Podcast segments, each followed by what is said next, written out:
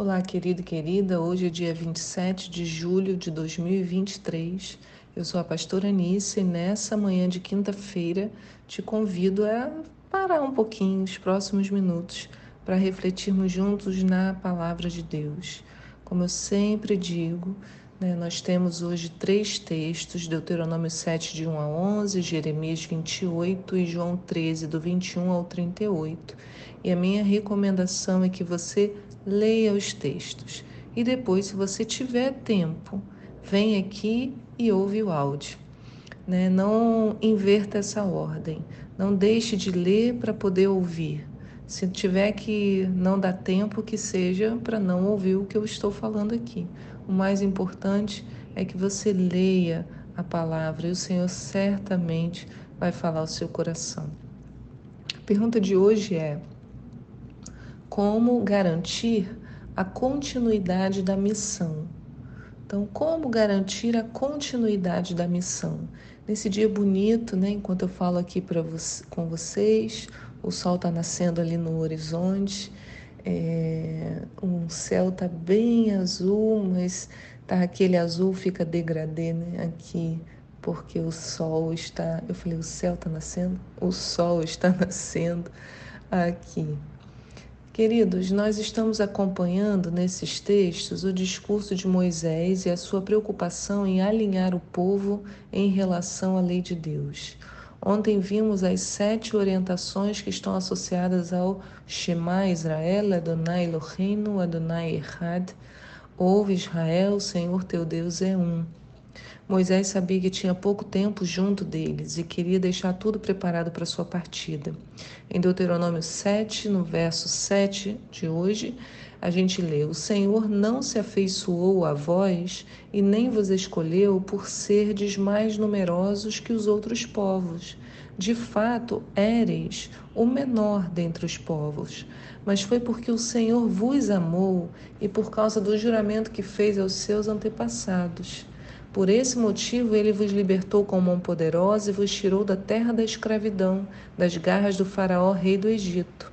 Saberás, portanto, que o Senhor teu Deus é o único Deus fiel, que mantém a aliança e o amor por mil gerações, em favor daqueles que o amam reverentemente e obedecem aos seus mandamentos. Porém, castiga de uma vez os que o rejeitam. Ele não demora em retribuir pessoalmente aqueles que o desprezam, aniquilando-os para sempre. Observa, pois, os mandamentos, os decretos e as doutrinas que eu hoje te ordeno cumprir. Então, essa é a fala de Moisés para o povo de Israel. Mas Jesus, lá em João 13, também está com essa mesma atribuição: preparar os seus discípulos para a sua partida. Em João 13, verso 1, começa assim: Assim, pouco antes da festa da Páscoa, sabendo Jesus que havia chegado o tempo de Deus, em que partiria deste mundo e iria para o Pai, tendo amado os seus que estavam no mundo, amou-os até o fim. Durante o final da ceia, quando o diabo já incutira no coração de Judas Iscariotes, filho de Simão, que deveria trair a Jesus, e sabendo Jesus que o Pai lhe outorgara poder sobre tudo o que existe e que viera de Deus e estava retornando a Deus, levantou-se da mesa, tirou a capa e colocou uma toalha em volta da cintura. Em seguida, derramou a água em uma bacia e começou a lavar os pés dos discípulos e a enxugá-los com a toalha que estava em sua cintura. Então você consegue observar a semelhança entre a postura desses dois líderes e do que eles falam aos seus discípulos? Né? Eu consigo imaginar a preocupação de Moisés e de Jesus para com o povo. Moisés devia, é, Moisés, depois de conduzi-los até ali, não mais iria acompanhá-los. Então Moisés queria garantir que o povo mantivesse sua fé em Deus e que continuasse firme, seguindo as ordenanças do Senhor. E Jesus? Ele sabia que os discípulos tinham a importante missão de levar esse conhecimento para todo mundo. Era uma tarefa importantíssima. Ambos os casos, se falhassem, seria o fim. Irmãos, se o povo de Israel não tivesse guardado a lei do Senhor em seus corações, não haveria os discípulos com Jesus, porque todos eles eram judeus, fiéis à lei do Senhor. Né? não haveria evangelho. Se os discípulos falhassem, eu e você não teríamos acesso ao conhecimento da salvação. Cada elo, pensa numa corrente. Cada elo dessa corrente, quer dizer, se Moisés falha na sua missão, como que esse povo então conheceria a lei de Deus, manteria a lei? Né? E se não mantivesse a lei, nós não teríamos Davi, se não tivéssemos Davi, não teríamos Jesus. E se Jesus, aquilo que ele ensinou aos discípulos, esses elos, sendo os discípulos, se os discípulos de repente desanimassem completamente, todos eles, e ninguém mais falasse sobre Jesus, como seria né, se todos, cada um no seu papel, na sua casa, na sua situação, quebrasse essa corrente? Né? Muitas coisas seriam deixadas de lado. Então Moisés deixa claro que o povo não era especial em si. O que os diferenciava dos demais povos era a presença de Deus entre eles e a aliança firmada com seus antepassados, que eles agora usufruíam pela fidelidade aos, do Senhor. Né? Moisés ensina que, se se mantivessem firmes no amor de Deus por eles, poderiam alcançar grandes coisas. Né? No verso 8 de Deuteronômio 7, mas foi porque o Senhor vos amou. Né? E sobre Jesus? O apóstolo João esclarece o mesmo princípio diz assim no verso 3, em João 13, logo no verso 1: Tendo amado os seus que estavam no mundo, amou-os até o fim. E Jesus continua explicando no verso 17, por exemplo: Portanto, se vós compreenderdes esse ensinamento e o praticardes, abençoados sereis. E ainda no verso 34: Um novo mandamento vos dou, que vos ameis uns aos outros, assim como eu vos amei, que dessa mesma maneira tenhais amor uns para com os outros.